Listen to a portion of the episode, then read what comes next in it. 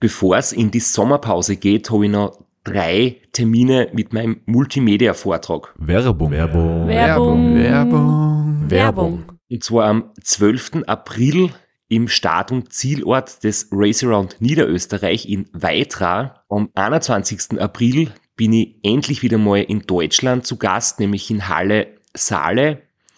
Und nach fünf Jahren Pause bin ich am 25.05. wieder in Kärnten. Und zwar in der Artbox in St. Gertraud bei Franschach. Es gibt ein paar Highlights vom Race Across America, Einblicke in meinen 24-Stunden-Rekord und natürlich ganz viel Anekdoten, teilweise auch sehr lustige, aus meinen beiden Teilnahmen beim Transcontinental Race. Wir haben sicher auch Zeit zum Plaudern, zum ein bisschen Fachsimpeln und gemeinsam einen schönen Abend zu genießen. Ihr findet alle Infos, alle Termine auf meiner Website auf www.christophstrasser.at. Dort gibt's auch die Links und die Möglichkeit, Tickets zu kaufen. Bis bald. Werbung. Werbung. Werbung. Werbung. Werbung Ende. Podcastwerkstatt. Herzlich willkommen bei Sitzfleisch dem Podcast, bei dem es schmutzig wird. und der zurück aus der Quarantänepause ist.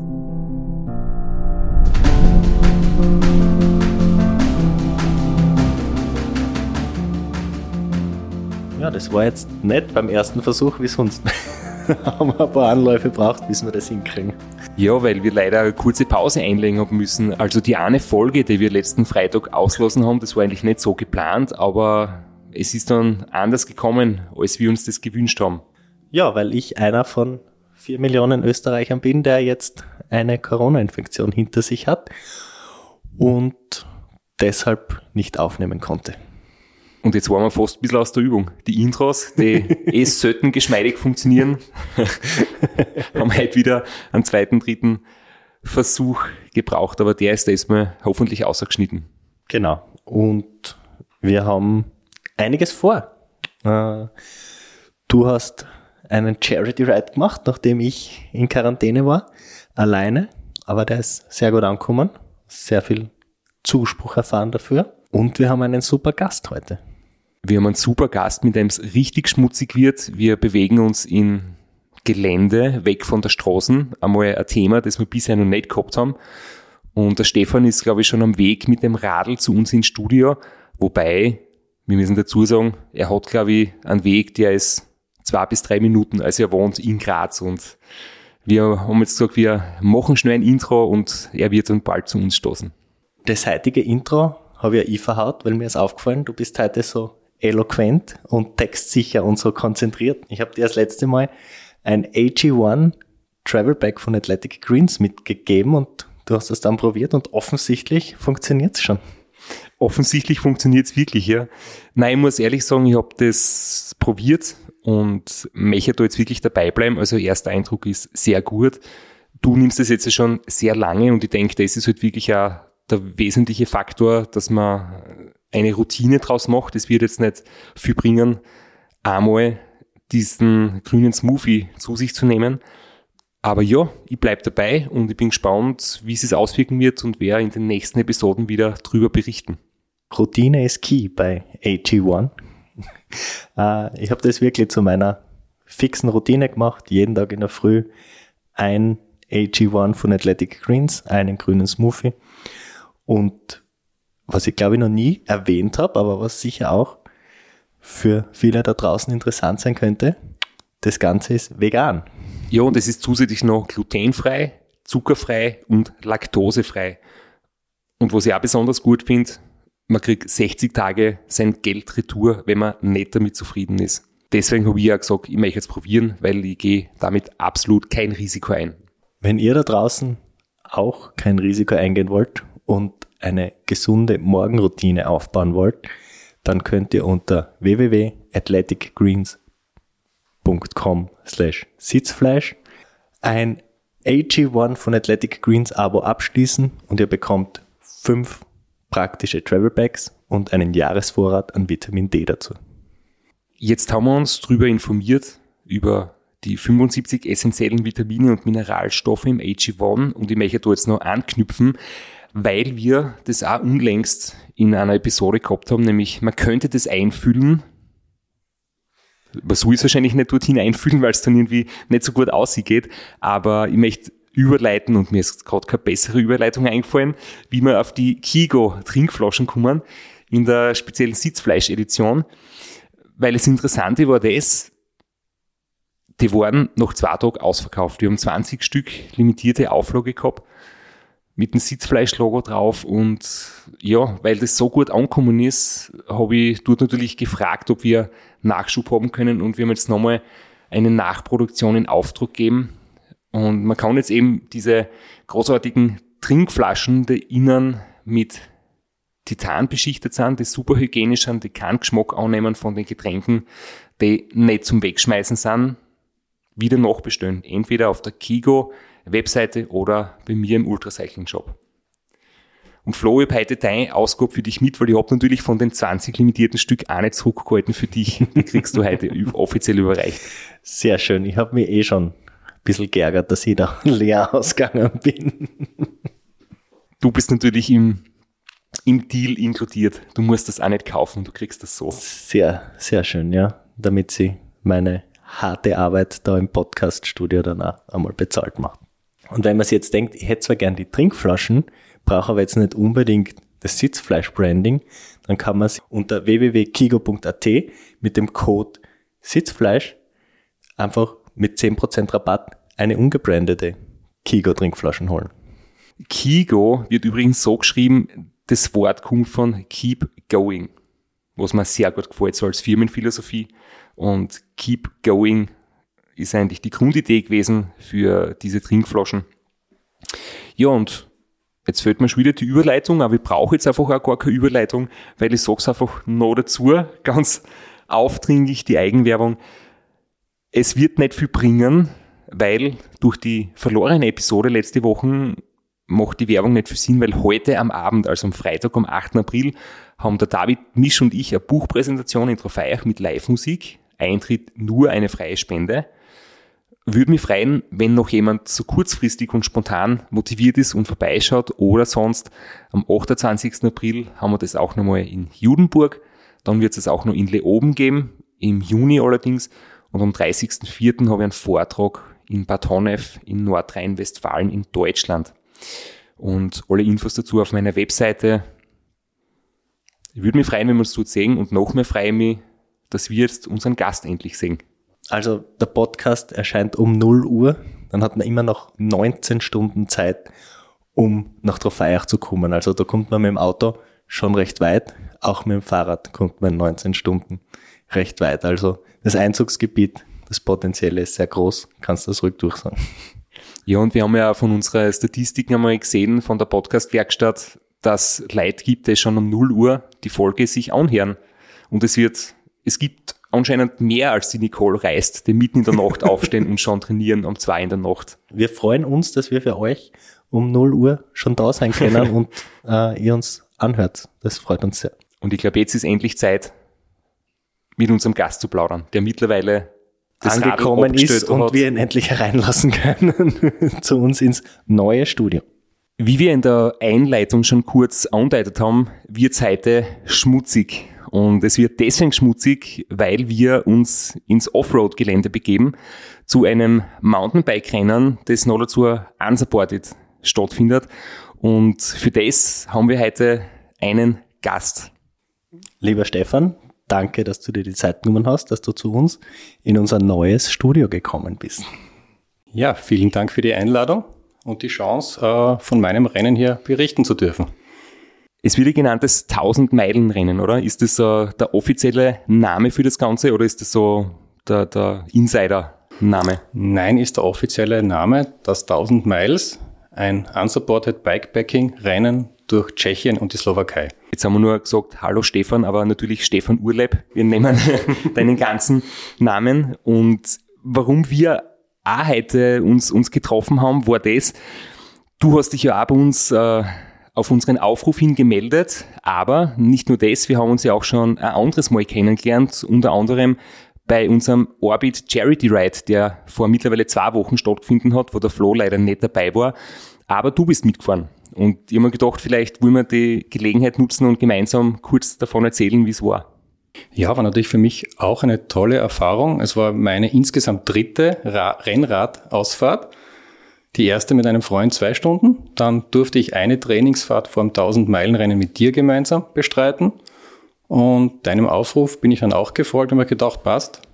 Uh, Charity, da bin ich dabei, 180 Kilometer am Rennrad, das wird schon hinhauen. Ich weiß noch, wie wir uns vorigen Sommer kennengelernt haben und einmal eine Runde gemeinsam gefahren sind, hast du da ein Rennrad ausgeborgt, nur für den Zweck, weil du sonst ein Mountainbike trainierst. Äh, mittlerweile, glaube ich, hast du eins, das du dein eigen nennen kannst, oder?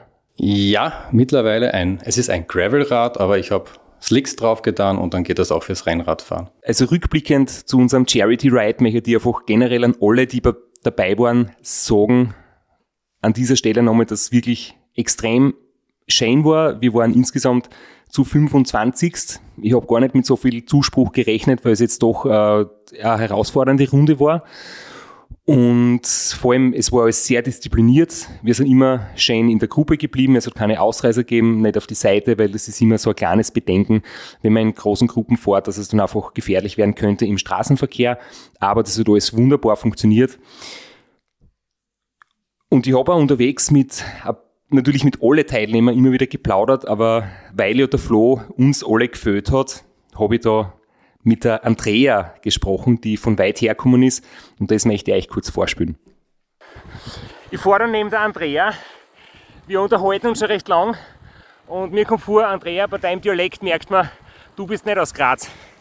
Nein, aus Graz bin ich definitiv nicht. Sondern? Aus Passau, Bayern. Und du bist extra hergekommen, damit wir da gemeinsam für einen guten Zweck fahren. Bist du wegen am Strasser gekommen? Wieso? Wer, wer ist der Strasser? Welcher Strasser? Na? Ja, ist. Also ich, ich wollte eigentlich mit dem Graschnitzner Floh fahren. Aber der ist leider nicht dabei. Ich habe gehört, er ist krank. Das tut mir total leid. Ich hätte Zimtschnecken mitgehabt. Wir haben jetzt alle schon gegessen. Aber auf jeden Fall, Flo, gute Besserung. Und ich höre dich dann. irgendwie. Nächstes Jahr säge die dann hoffentlich. Also wegen diesem Strasser ist niemand gekommen. Alle wollten mit dem Flo fahren und alle sind sehr traurig, dass der Flo heute ausgefallen ist. Aber wie gesagt, Flo, bald gesund werden, alles Gute und Zimtschnecken sind keine überblieben. Ja, du hast mir das dann auch gleich geschickt. Das ist sehr nett. Äh, kurzer Einwand, das in, in unserer Familien WhatsApp-Gruppe ist das schon der Running Gag. Da schicken wir uns ständig Briefköpfe, wo wir Kraschnitzer hassen. ich weiß nicht, wo der Fehler herkommt, passiert ständig. Deswegen auch kein Vorwurf an dieser Stelle. Das passiert auch Behörden in Österreich, die es eigentlich besser wissen sollten. Aber hat mich sehr gefreut, die Nachricht, wie ich in meinem Elend im Bett gelegen bin und äh, hat mich aufgemuntert. Leider hat es nicht zu einer spontanen Heilung gereicht. Stefan, wie hast das du gefunden, mit so einer großen Gruppe unterwegs zu sein, wenn du jetzt ähm, durch Tschechien, Slowakei 1000 Meilen gefahren bist? Warst du sehr viel allein unterwegs? Äh, eine tolle Erfahrung, weil so richtig Windschatten fahren bin ich eigentlich nicht gewohnt und es war dann ein tolles Erlebnis, einmal so 42er Schnitt auf der Ebene in der Gruppe im Feld mitzufahren. Kurzzeitig habe ich mich einmal vorne eingereiht, aber da ist mein Puls dann gleich nicht mehr im Fettstoffwechsel gewesen. Das habe ich vielleicht gerade fünf Minuten durchgehalten. Und ich weiß noch, wir haben unterwegs geredet, wir haben uns ja, wie wir uns getroffen haben in der Früh, durchgefragt, wer fährt 180 Kilometer und wer fährt 360 mit. Und du hast gesagt, möglicherweise die lange, aber nicht sicher. Du schaust einmal, wie es da bei der Halbzeit geht. Und dann, wie wir so zurückgekommen sind vom ersten Teil der Runde, hast du dich dann doch entschieden. Äh, entschieden, ja, mein Körper hat die Entscheidung getroffen. Okay. Also ich habe lange überlegt, ja, geht noch eine zweite Runde. Andererseits, ja, Familie wartet auch zu Hause. Frau, Kind will sich auch freuen, wenn ich nach Hause komme. Aber im Endeffekt eine Stunde vorweg gewusst, nein, das packe ich nicht mehr. Nicht mehr, da halte ich euch nur auf. Und es war dann auch von der Zeit her, ist es wirklich spät worden, weil ich habe mich zwar klarerweise etwas verschätzt, wir haben dann doch ein bisschen länger gebraucht, obwohl wir echt brav gefahren sind alle. Nur wenn man halt einmal stehen bleibt, damit alle auftanken, wenn halt 25 Leute sie die Flaschen anfüllen und einen kleinen Snack kaufen, dann sind halt gleich mit 20 Minuten Stehzeit äh, beieinander und das habe ich einfach unterschätzt, dass man mit der großen Gruppe ein bisschen länger Zeit einrechnen muss für die Pausen. Trotzdem sind wir dann noch, ähm, also vier plus ich, wir sind zu fünft noch den zweiten Teil gefahren, äh, nach Bad Radkersburg über die Racer und Austria Strecke und dann äh, Retour von Jenersdorf und wir sind dann circa um 10 zurückgekommen. War auch interessant, einmal in der Nacht zu fahren. Für mich, das bin ich sonst auch noch gewohnt von den langen Rennen mit Auto und Scheinwerferlicht und in dem Fall waren es halt nur die kleinen Lichter am Rad. Aber auch das hat super funktioniert und der zweite Teil der Ausfahrt war wirklich sehr, wie soll ich sagen, harmonisch. Es hat niemand einen Einbruch gehabt und mit einer kleinen Gruppe geht es dann nicht auch bei den kurzen Stops äh, ganz geschmeidig. Und der Patrick, einer von unseren Mitfahrern, hat am Schluss noch kurz erzählt, wie es für ihn war. Es ist Viertel nach zehn am Abend und wir sind zurückgekommen und wir sind jetzt zu dritt angekommen von der großen Runde. Äh, ein Kollege ist unterwegs ausgeschert, weil er an der Strecke wohnt. Äh, neben mir steht der Patrick. Wie hast du das gefunden? Wie war es für dich? Es war eine echt coole Ausfahrt. Ähm, wirklich wunderschöne Landschaft ähm, und richtig geil. Wie kalt ist die jetzt da? Jetzt geht's noch, in ein paar Minuten wird es wahrscheinlich schon einsickern dann. Ich überlege gerade, ob man jetzt gescheiter eine warme Dusche oder ein warmes Bier mir genehmigen sollen. Was meinst du? Ich glaube, die warme Dusche jetzt. Ja, und ein kaltes Bier. Ich muss auch sagen, es war echt cool, dass wir da jetzt durchbissen haben. Die zweite Runde war echt fein. Also im, im Dunkeln fahren mit Scheinwerferlicht und in der Gruppe, das war wirklich cool und es ist gut gegangen. Ich glaube, es war ein guter Tag, oder? Machen wir es wieder? Auf jeden Fall. Jawohl. Dann bis bald.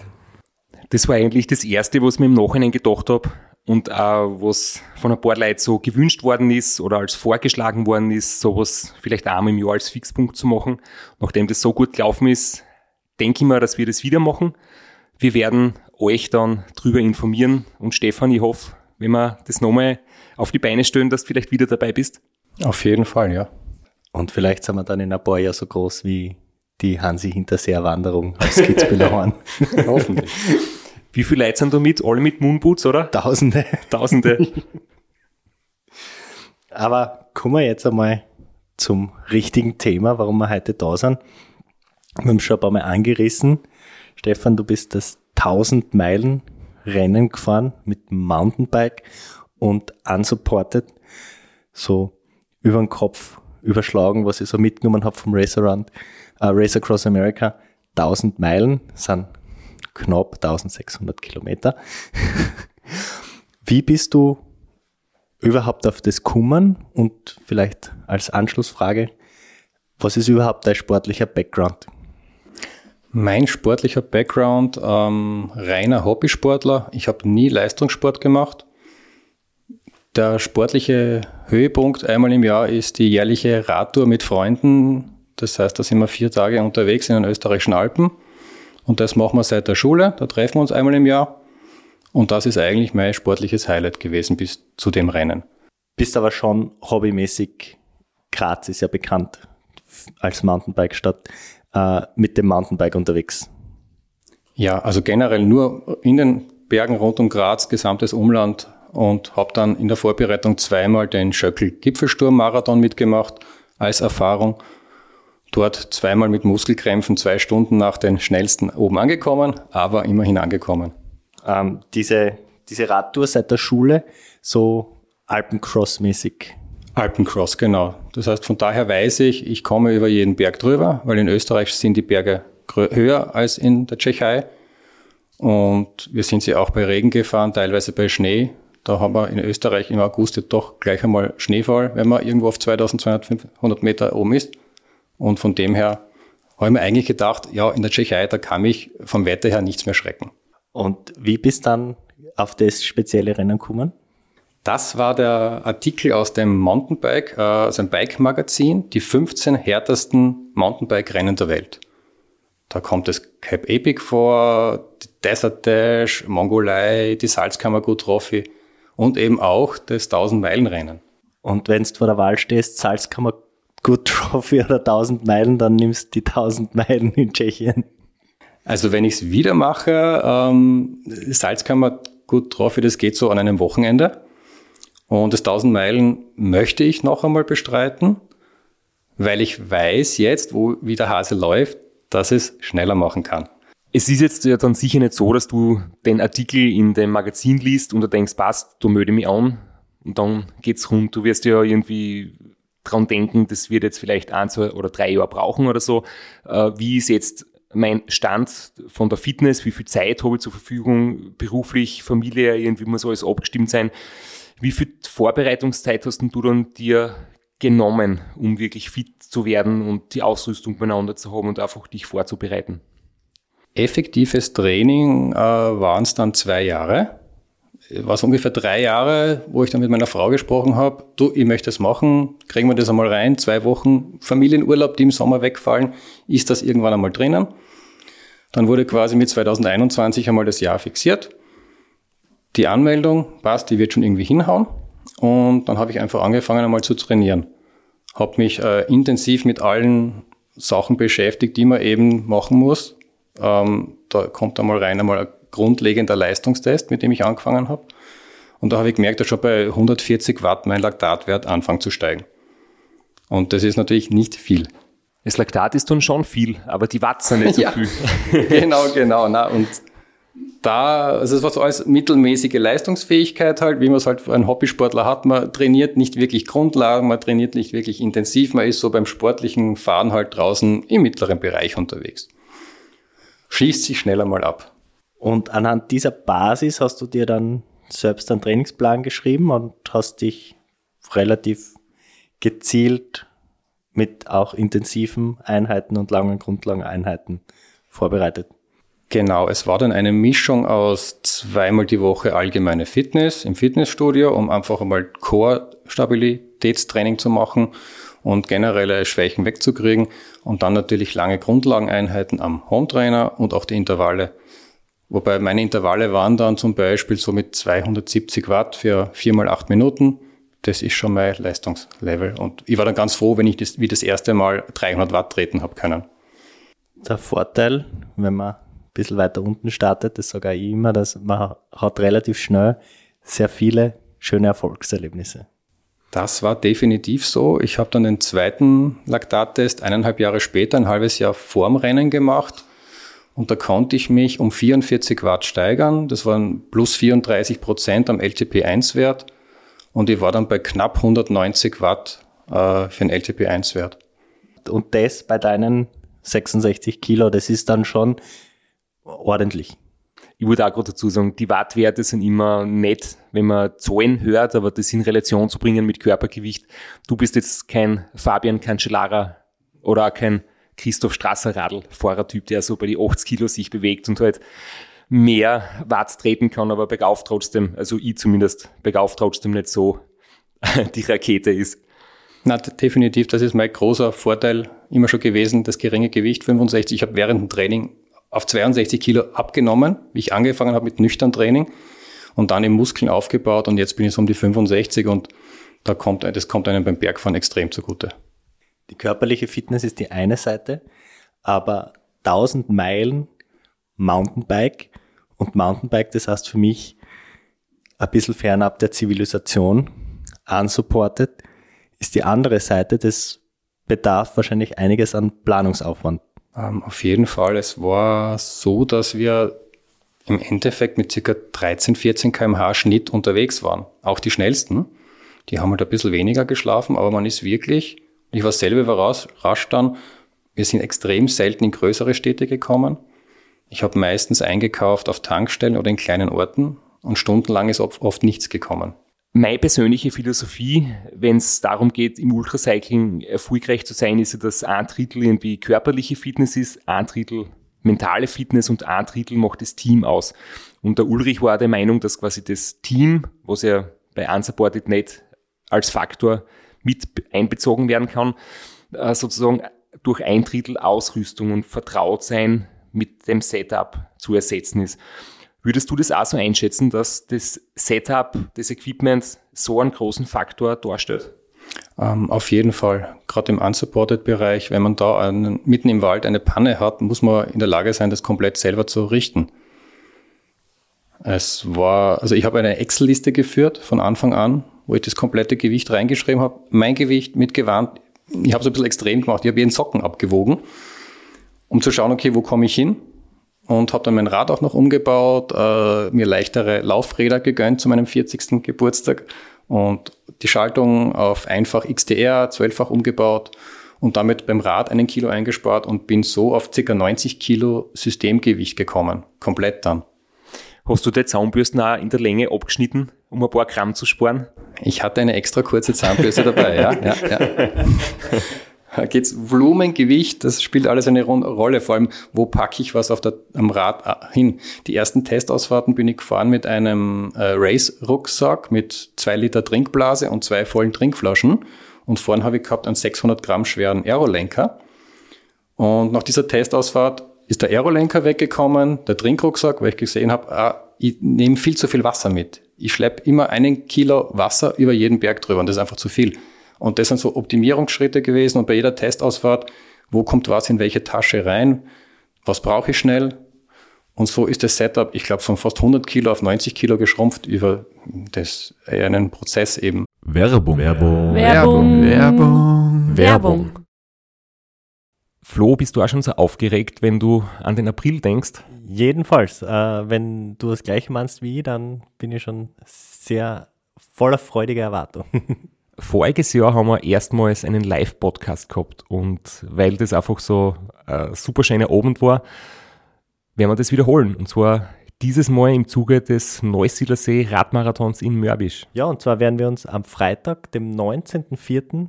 im Strandhaus Mörbisch die Ehre geben und mit einem unglaublichen Überraschungsgast äh, einen Live-Podcast aufnehmen. Also allein schon wegen dem Gast bin ich so nervös.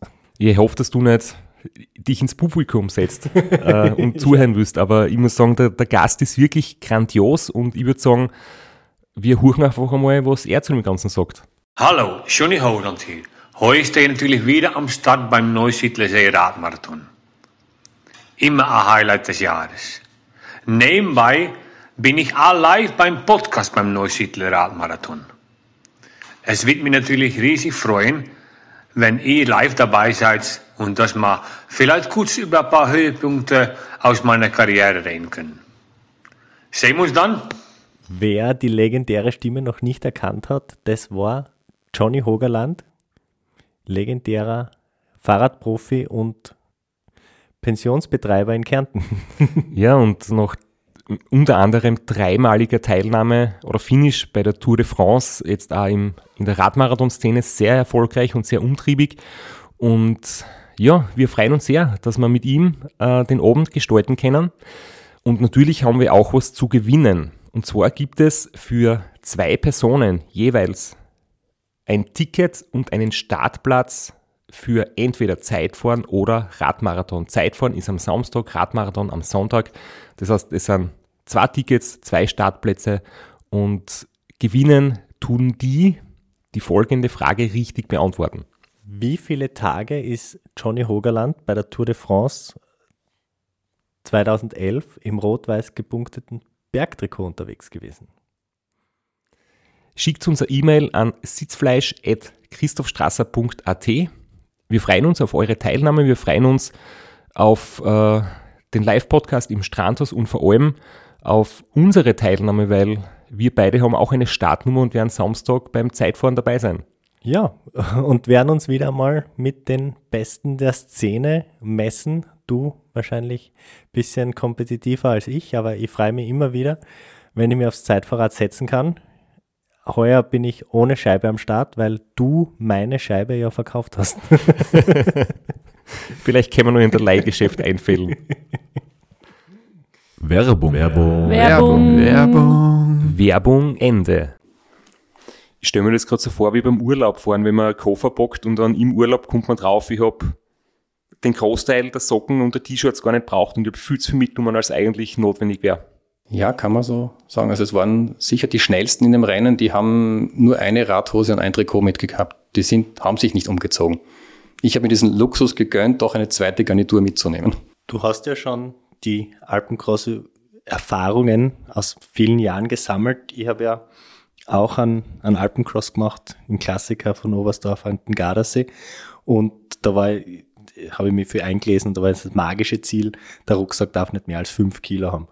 Und dann habe ich den Fehler gemacht, den Rucksack einfach auf fünf Kilo voll zu packen und hatte viel zu viel mit, weil äh, ich habe gedacht, der, der, muss fünf Kilo haben, das so, der darf nicht leichter sein. Ich denke, wenn man dann mehr Erfahrung hat, dann kann man noch viel mehr einsparen. Also es war bei mir am Gardasee, habe ich dann gesehen, Unterhosen, Rad, Radtrikots, die ich nie angehabt habe, die ich nicht einmal mehr gewusst habe, dass ich die überhaupt dabei habe. Ja, bei unseren Alpencross war es auch so. Wir haben unsere ungefähr acht Kilo Rucksäcke mitgehabt und aber auch über die Jahre gewusst, wie backen wir was, wie wird's leichter. Aber wir sind permanent bis zum Schluss jetzt äh, immer mit Rucksack unterwegs gewesen. Und das moderne Bikepacking ist ja dann doch komplett rückenfrei. Man ist viel freier von den Schultern her und vom Schwitzen her und hat die ganzen Packtaschen am Rad. Das geht auch im Gelände. Ich denke mal, dass Rucksäcke doch immer Gewicht sind am Oberkörper und natürlich geht's auf Rücken und Schultern und Nacken, aber es geht auf den Hintern. Das heißt, Sitzprobleme, offenes Gesäß und ähnliche äh, schöne Geschichten passieren halt weniger, wenn man leicht ist oben, weil dann einfach weniger Last quasi auf den Sitzbereich einwirkt. Also ich wollte nämlich gerade fragen, warum überhaupt Rucksäcke, ob es nicht gescheiter wäre, alles vom Rücken irgendwie wegzubringen, was irgendwie geht. Auf jeden Fall der richtige Ansatz und der richtige Weg für längere Bikepacking oder Radausflüge. Und dein Setup am Ende hat dann ausgeschaut ohne Auflieger und Rahmentasche, Arschrakete und Nordasche oder was das dann schon? Es war die 9 Liter Arschrakete als Haupttasche und eine 3 Liter Hüfttasche. Das war irgendwie so wie ein Revolvergurt. Man hatte, de, konnte meine Sonnenbrille verstauen, Handschuhe, Armlinge, die Sachen, die man schnell zum Wechseln braucht, waren in der Hüfttasche und der Rest am Rad. Aber ich hatte dann am Rad auch einen Aufleger, einen leichten, kürzeren Carbon-Aufleger, der hat nur 300 Gramm und der hat sich perfekt aufs, auf mein Race-Fully angepasst dann. Ja. Vielleicht kommen wir jetzt gleich zum Rennen. Wir haben schon angesprochen, 1000 Meilen. Aber was waren so die, die anderen Faktoren? War das Fixed Route? War das freie Route? Hat es da Checkpoints gegeben? Und was waren so die, die Hauptherausforderungen? Also es ist eine fix vorgegebene Route. Man bekommt die per E-Mail zugeschickt. Äh, das Rennen findet einmal von Ost nach West statt und das andere ja von West nach Ost. Also die Richtung ändert sich jedes Jahr. Ich habe mich so angemeldet, dass ich eigentlich vom hintersten Dorf in der Slowakei starte und dann nach Osten fahre. Und aufgrund der Corona-Situation hat aber der Veranstalter zwei Monate vorher die Richtung geändert habe ich mir gedacht, ja, jetzt bist du schon angemeldet, egal, es ist so, wie es ist. Und aufgrund von Corona-Verschärfungen zwei Tage vorm Rennen in der Slowakei ist das Rennen komplett über den Haufen geworfen worden und ist eine Tschechien-Umrundung daraus gemacht worden. Also es wurde die Süd- und die Nordroute zusammengeschaltet mit einer Verbindungsüberfahrt und aus den 1000 Meilen, was ja ca. 1600 Kilometer sind, sind dann 1860 Kilometer geworden. Also halt ein paar Meilen mehr, das ist dann auch schon egal. In dem Fall ist besser, man rechnet in Meilen, dann ist der, der zusätzliche Wert an Distanz nicht so schlimm, wie wenn man in Kilometer rechnet. Dann tut es nicht so weh, ja. Und im Endeffekt war es dann eh egal. Und vor allem die zweite Rennhälfte habe ich erst beim Checkpoint 2 dann raufgespielt bekommen aufs GPS-Gerät. Da habe ich gar nicht gewusst, wo geht es genau entlang. Ich weiß, es, es geht dann entlang der österreichischen Grenze, Bayerischer Wald und da sind die Höhenmeter geringer. Da habe ich mir gedacht, ja, da kommst du dann eh viel schneller voran. Aber es wurden dann dementsprechende nette Wege und Gemeinheiten eingebaut. Wie war das für dich mental, wenn du so kurz vorm Start eine neue Route kriegst? Ich meine, du bist darauf vorbereitet, du hast irgendwie darauf eingestellt, du hast einen Marschplan erstellt, du weißt, wie viele Kilometer du fahren möchtest, hast du wahrscheinlich auch so wichtige Punkte ausgesucht, Unterkünfte, Shops und so weiter. Und plötzlich musst du extrem kurzfristig alles über den Haufen werfen. Ähm, hat dich das gestresst? Ich stelle mir vor, das ist sicher nicht leicht. Nachdem ich das erst am Tag der Abfahrt erfahren oder gelesen habe im E-Mail, hat es mich gar nicht mehr gestresst. Ich war nur froh, dass das Rennen funktioniert, dass ich über Wien mit dem Zug zum Startort komme, und dort gemütlich in ein Gasthaus einchecke. Dort habe ich auch schon einen Fahrer getroffen, einen deutschsprachigen, und mit dem ein bisschen geplaudert. Der hat schon viel Bikepacking-Erfahrung und einen eigenen YouTube-Kanal. Das war super zum Ablenken. Wir haben geplaudert und wir haben gesagt, ja, wir nehmen das so, wie es kommt. Ich habe zwei Wochen Urlaub. Ich kenne meine Leistung, die ich mir erarbeitet habe in den zwei Jahren Training, weiß, ich kann meine 180 Kilometer mit 4.000, 5.000 Höhenmeter pro 24 Stunden fahren. Da habe ich spezielle Trainingstage ein halbes Jahr vorher jeden, jede Woche eingelegt, wo ich weiß, das geht, ich funktioniere 15, 16 Stunden im Sattel. Und von dem habe ich mich da mit dem Punkt nicht beschäftigt, sondern einfach, ich freue mich am Sonntag, 15 Uhr, der Start erfolgt und ich bin mit einem breiten Grenzer eigentlich am Start gestanden. Man lernt auch genügsam werden, gell, in der Corona-Zeit und froh zu sein, dass Sachen überhaupt stattfinden, weil so viel abgesagt wird. Auf jeden Fall. Ich, ich habe extra noch Wochen davor die Botschaft angeschrieben, wie ist es mit hinkommen, äh, geimpft, nicht geimpft. Ich war geimpft, äh, ja, und es hat alles dann funktioniert. Aber es waren einige Teilnehmer vom Feld, die eben nicht geimpft waren, die hätten dann auch Probleme gehabt mit dem Grenzübergang in die Slowakei. Und im Sinne der Allgemeinheit hat der, der Veranstalter einfach das Rennen dann so schnell umgebaut und das hat dann für alle super funktioniert. Du hast gesagt, du hast also deine Marschroute in, in 24 Stunden Häppchen, so 170 Kilometer pro 24 Stunden ungefähr anvisiert. Wie hast du Schlafpausen geplant und gemacht? Hast du in der Wildnis im Schlafsack geschlafen oder hast du dir was gesucht? Das hat sich dann eigentlich so ergeben, nach und nach. Also ich habe nichts geplant. Ähm, die erste Nacht war für mich klar, im Idealfall, vor allem weil der Start ja erst um 15 Uhr war, die erste Nacht wird durchgefahren. Maximal eine Stunde Pause. Ich habe in der Vorbereitung ja auch Christoph deinen Vortrag angehört, habe mich da mit Ultracycling viel befasst und äh, der Podcast, euer Podcast war ja auch ein ständiger Begleiter in dem letzten Jahr meiner Vorbereitung mit allen nützlichen Tipps, Punkte Durchfahren und so und Schlafpausen. Habe gewusst, mit 20 Minuten Powernaps an, unsupported, das funktioniert alleine nicht ohne Team. Aber die erste Nacht habe mir überlegt, okay, schlafe ich vielleicht eine Stunde.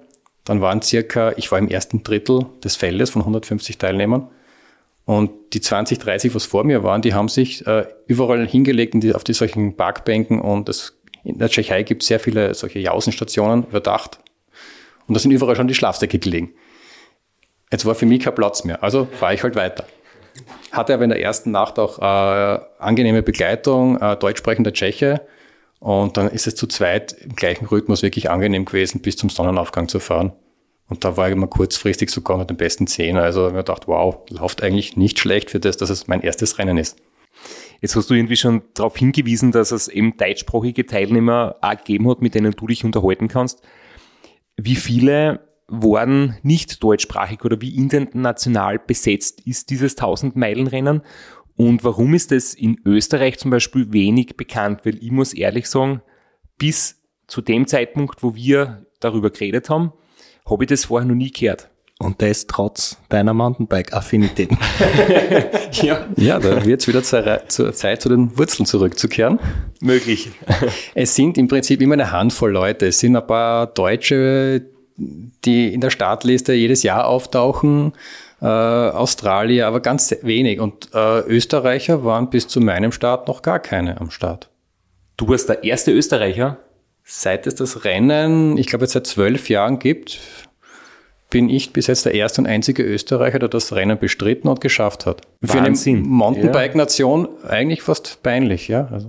Nachbarland oder Nachbarland, beide Nachbarländer, ja aus irgendeinem Grund ist es nicht nur mir anscheinend nicht bekannt gewesen, sondern generell bei uns, ja, haben es nicht viele gekannt und das war mitunter das, wo der Flo und ich sofort gesagt haben, wir wollen unbedingt mit dir über dieses 1000 Meilen Rennen sprechen, weil das einfach so eine coole Geschichte ist und vielleicht kennen es nach unserer Podcast-Folge dann ein, ein paar, paar Leute mehr.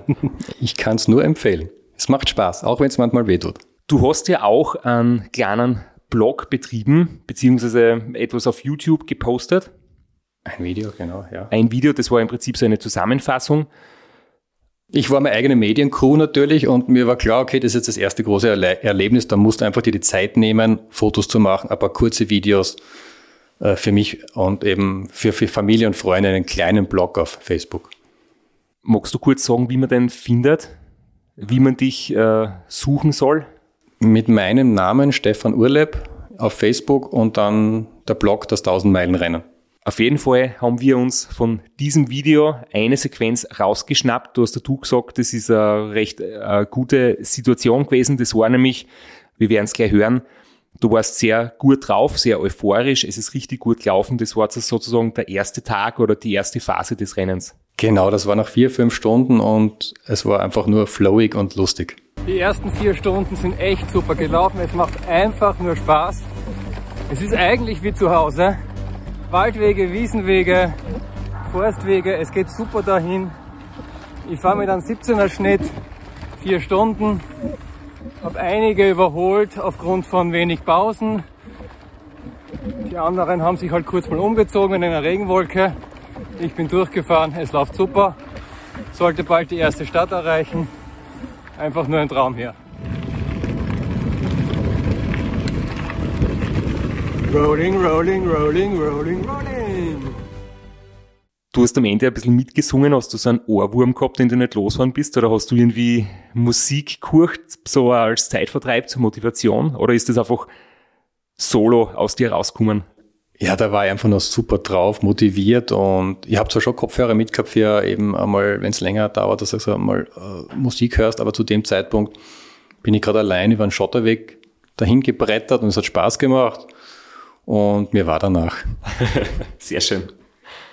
Wie lange hat die gute Laune dann angehalten? Also wir wissen es ja leidlich, dass es kommt dann irgendwann einmal ein Tief, spätestens in der zweiten Nacht. Wie, wie war das bei dir? Das Tief ist bei mir erst ähm, am fünften Tag gekommen. Die erste Nacht durchgefahren, zum Mittag dann äh, einen Berggipfel erreicht, dort schnell was gegessen.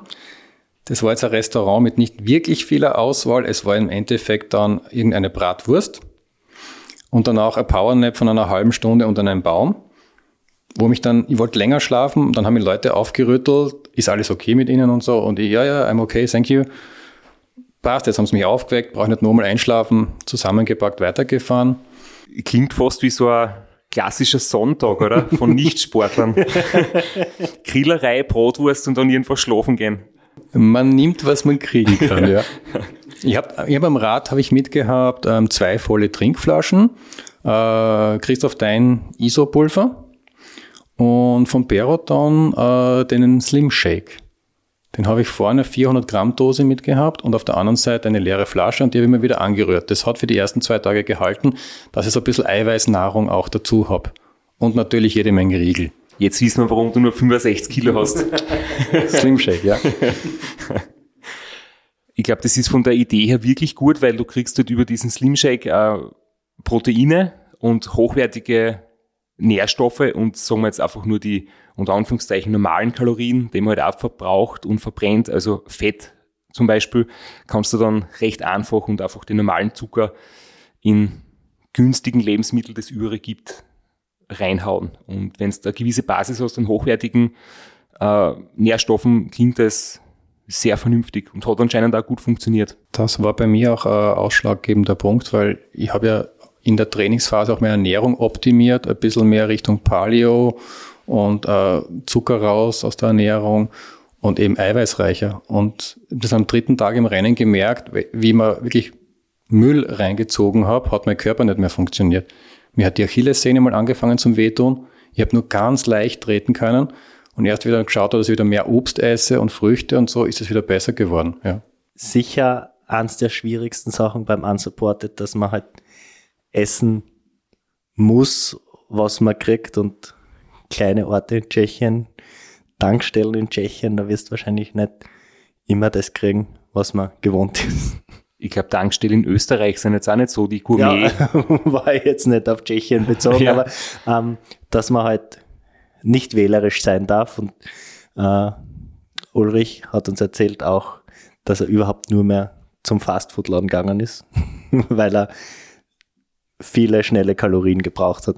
Faszinierend, dass das auch funktioniert. Ich habe es ja auch bei den anderen Fahrern gesehen, die haben am Checkpoint 2 sich drei riesige Germknödel reingezogen und ein anderer dauernd Cola Cola, der hat äh, der Organisator, eine einheimische Ultraradlegende dort, äh, der füllt sich äh, das Cola in seinen Trinkbeutel rein.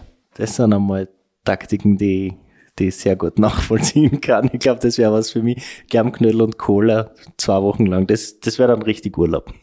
Und weil wir jetzt gerade nochmal vorher geredet haben von hygienischen Trinkflaschen, ähm, vielleicht sollte man mit Kigo reden, ob sie vielleicht einmal einen Trinkbeutel machen mit Titan-Innenleben. Dann kann man Cola einfüllen, zwei Liter. also, du hast es bis Zack 5 geschafft ohne großen mentalen Einbruch. Und der ist aber dann unvermeidlicherweise gekommen. Der war dann eigentlich ungeplant, ja. Was ich gewohnt bin, äh, ist das gemeinsame Radfahren mit Freunden. Und am Tag fünf war ich komplett alleine. Den ganzen Tag niemanden gesehen. Und das hat mir einfach keinen Spaß mehr gemacht, im Wald alleine zu treten, zu treten, zu wissen, okay, 10 Uhr, ich habe 80 Kilometer geschafft, 100 sollte ich noch machen. Ach, das macht keinen Spaß. Und ich habe da eigentlich wirklich beschlossen dann, obwohl es mir körperlich recht gut gegangen ist, ich habe einen vier Stunden Schlafrhythmus gehabt, äh, dass ich bei der Halbdistanz aufhöre. Habe das dann am Abend da, ich habe mich dann, äh, das Wetter war, also ist der Unwetter gekommen, ich habe es gerade noch in ein Hotel geschafft, ähm, war im Nachhinein auch wieder ein taktischer Fehler, wie ich erst später drauf gekommen bin, weil fünf Kilometer weiter wäre eine Privatperson Person gewesen, die das Rennen seit Jahren kennt und unterstützt. Und alle, die schon mitgefahren sind, haben das gewusst und sind genau dorthin gefahren.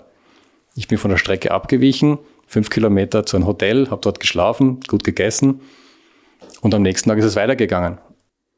Wie hast du den mentalen Tiefpunkt überwinden können? Wie hast du die da rauszogen selber?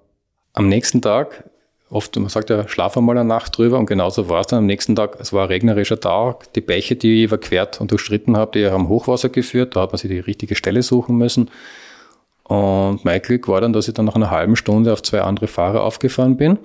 Äh, einen Deutschen und einen älteren, ich glaube mit der 50-jährigen, einen Slowaken, der das Rennen schon seit Jahren gemacht hat.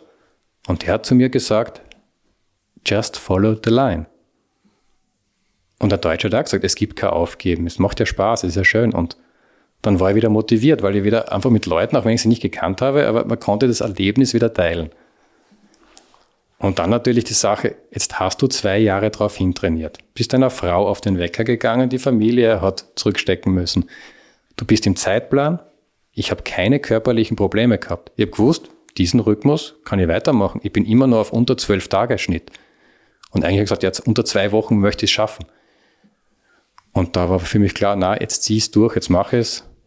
Ich bin, glaube ich, zu dem Zeitpunkt 80 Kilometer vom Checkpunkt 2 gewesen.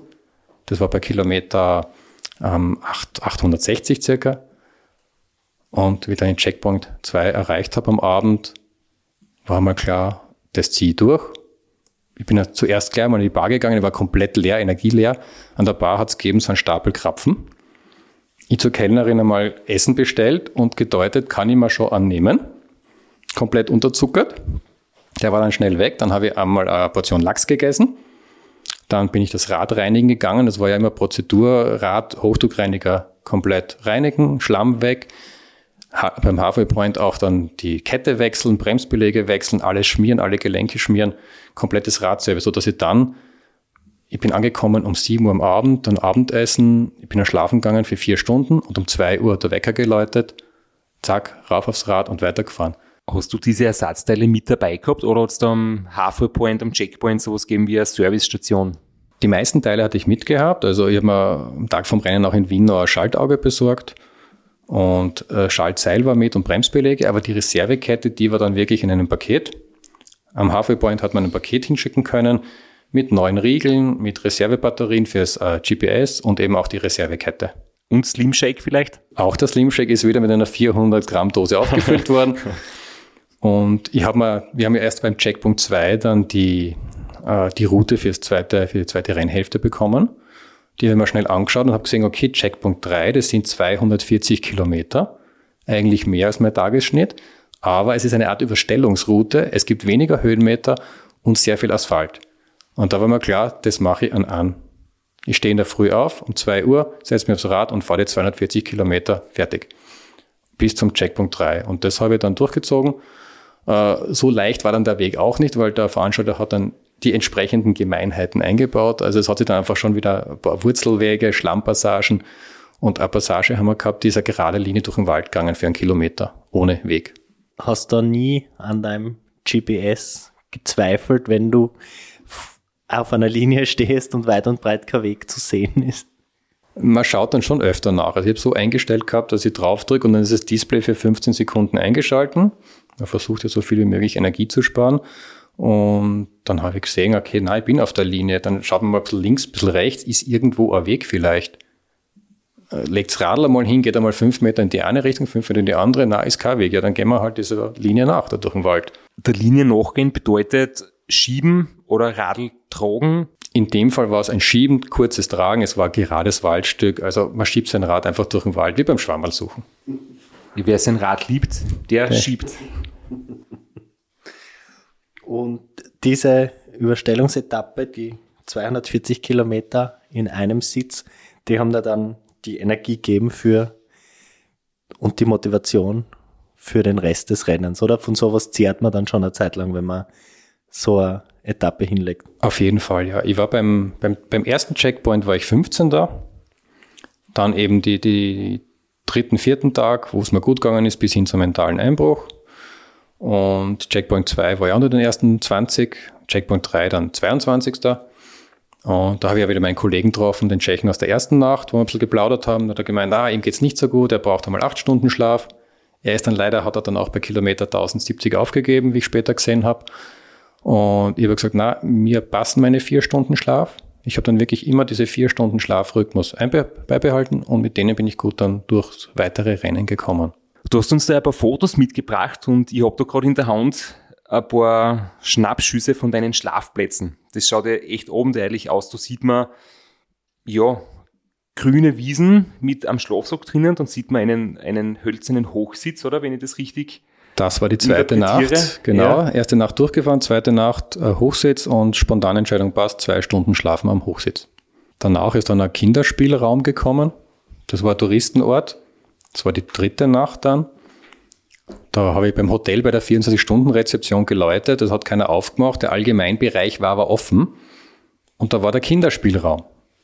Und da war ich so frech und habe mich dann einfach auf die Kinderspielmatten gelegt für vier Stunden. Danach alles zusammengepackt und bin wieder meiner Wege gezogen. um die Uhrzeit haben keine Kinder gespielt, oder? Nein, es hat niemand mitbekommen, nein. Ich habe jetzt noch so ein Bild von mir.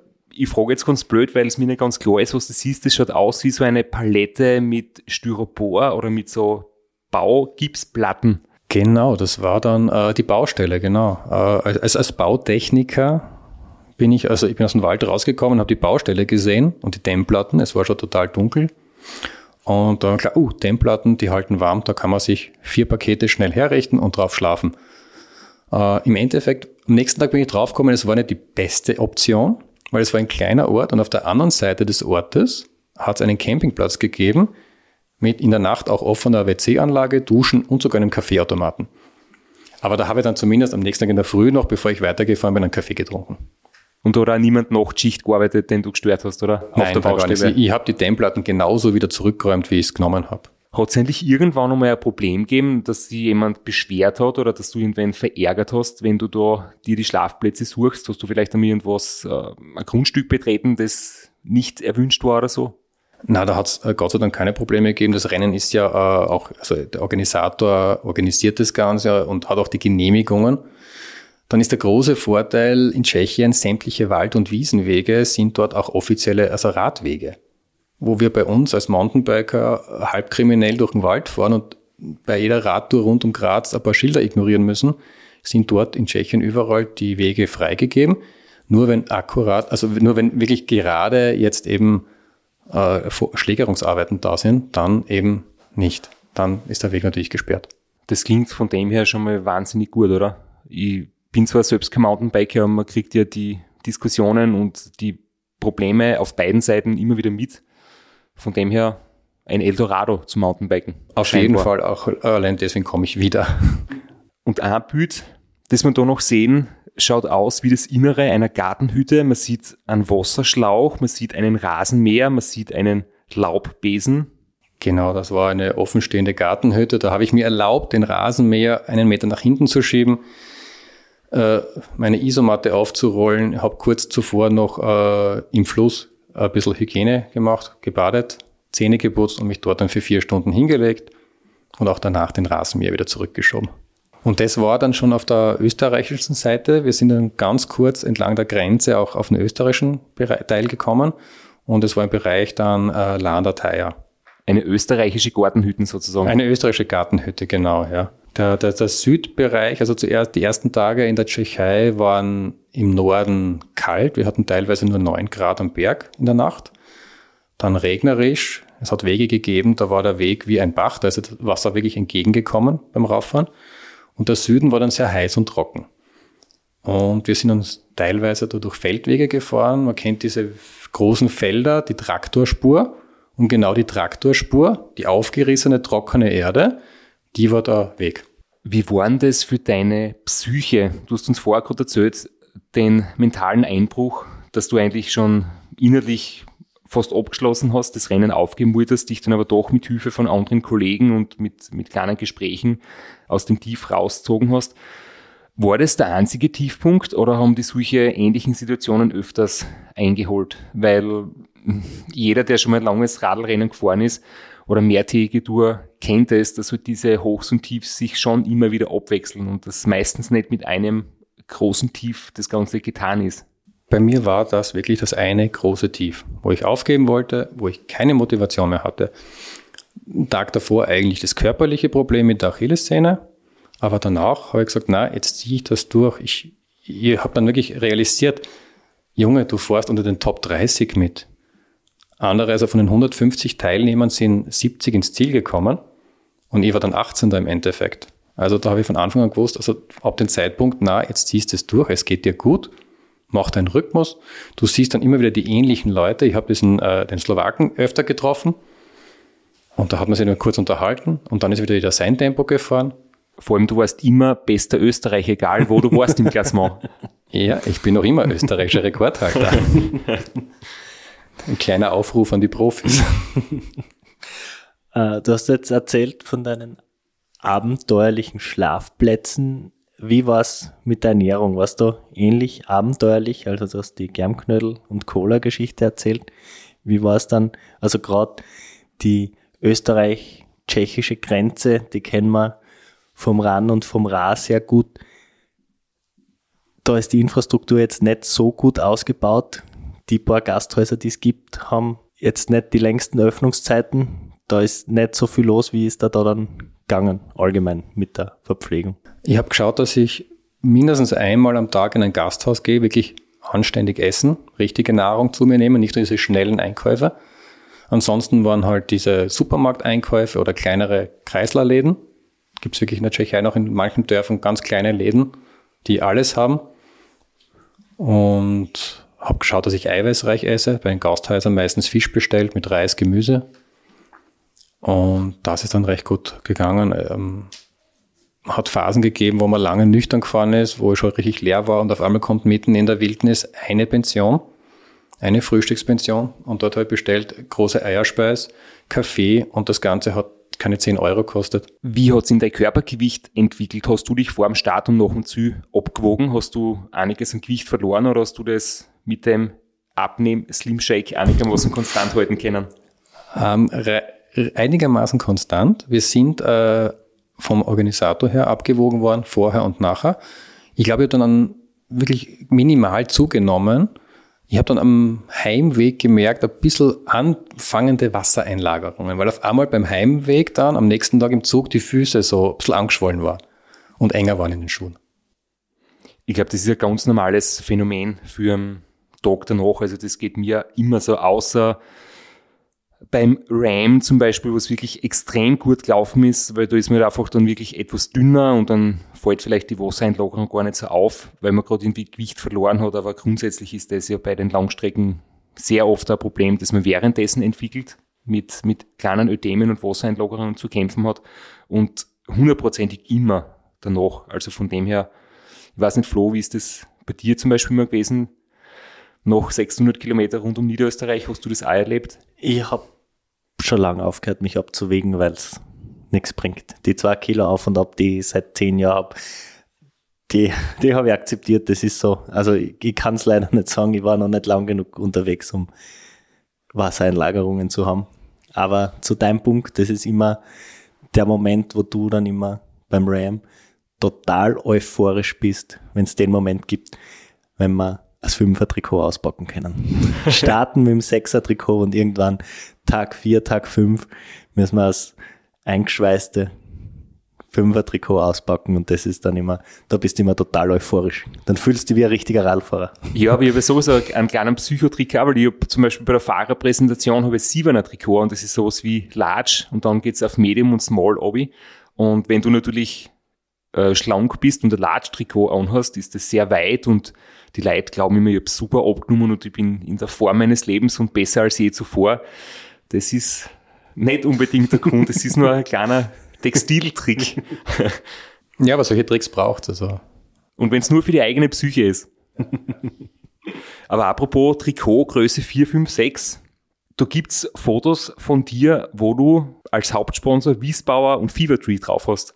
Ja, das war ein Geburtstagsgeschenk mit deiner Unterschrift von meiner Familie.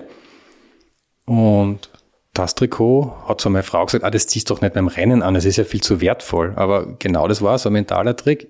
Ich ziehe das Trikot von Christoph Strasser an, das hat er unterschrieben. Mit dem Trikot gibt's kein Aufgeben. Das muss man unterstreichen. das kann man mitnehmen. Jeder, der uns zuhört, weiß, bestellt sich ein Christoph Strasser Trikot, dann gebt's nie auf. Na, aber ist für mich natürlich auch echt, echt eine, eine große Freude, ähm, dass, dass dir das ein bisschen Motivation ergeben hat. Also ich habe mich echt sehr gefreut, wie eben die Fotos gesehen habe, dass du mit meinem Trikot unterwegs bist und das sehr würdevoll wirklich ausgeführt hast durch die tschechischen Wälder. Und hoffentlich uns gut, halbwegs gut vertreten als Hobbysportler.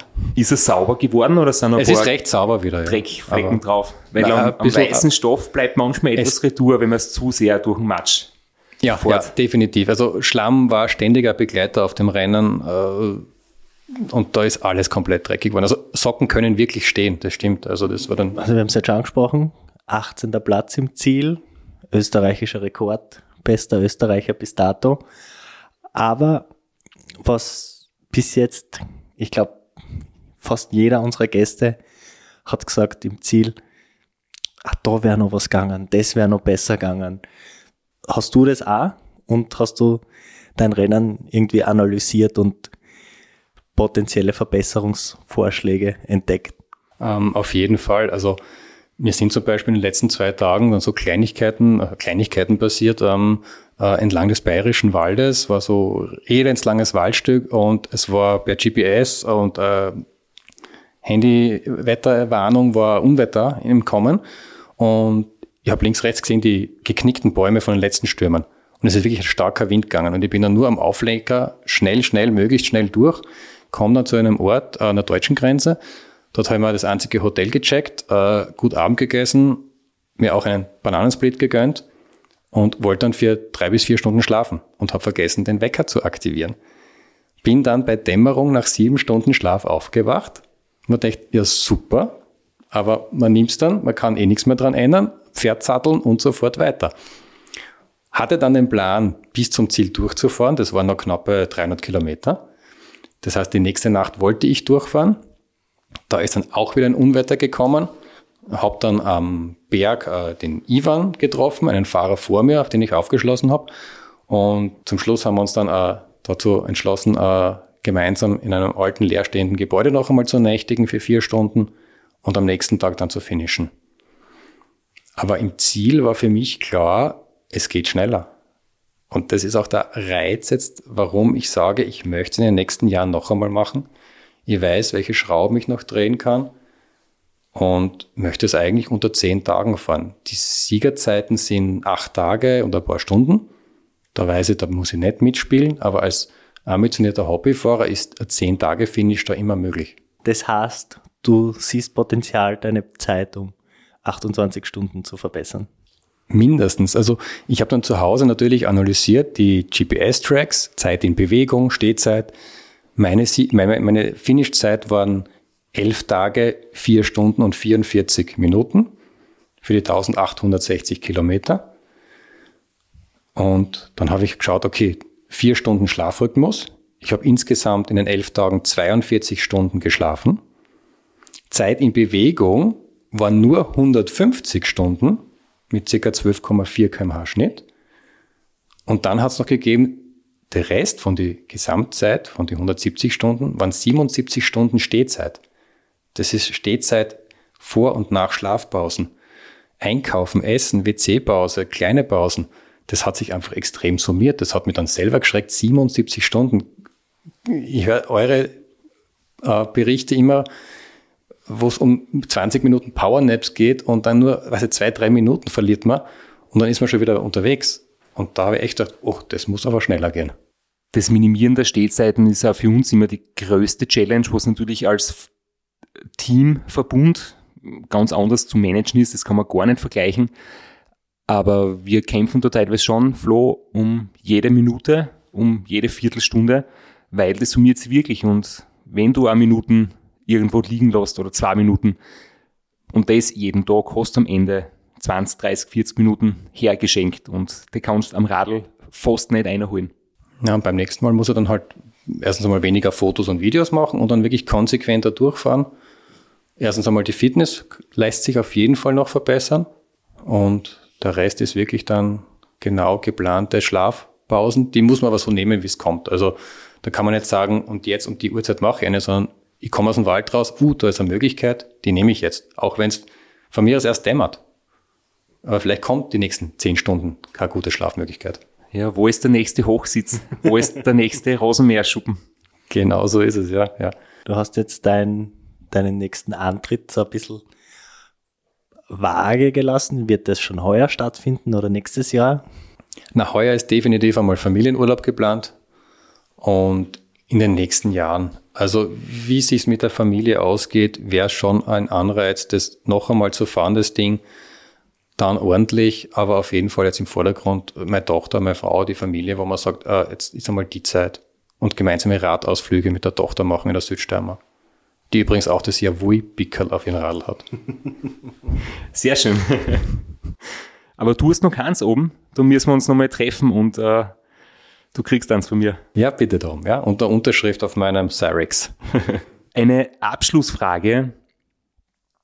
Was ist für dich der schönste Part am Langstreckenradsport oder am Radsport generell? Was ist für dich der Reiz, den die langen Radldistanzen ausmachen? Warum ist für dich das ein faszinierende Sportart? Das zur Ruhe kommen in der Natur. Einerseits dieses Teilen des Erlebnisses dann mit Gleichgesinnten, aber auch, ich mag es wahnsinnig gern, eine Vier-Stunden-Tour rund um die Grazer Berge zu machen, alleine.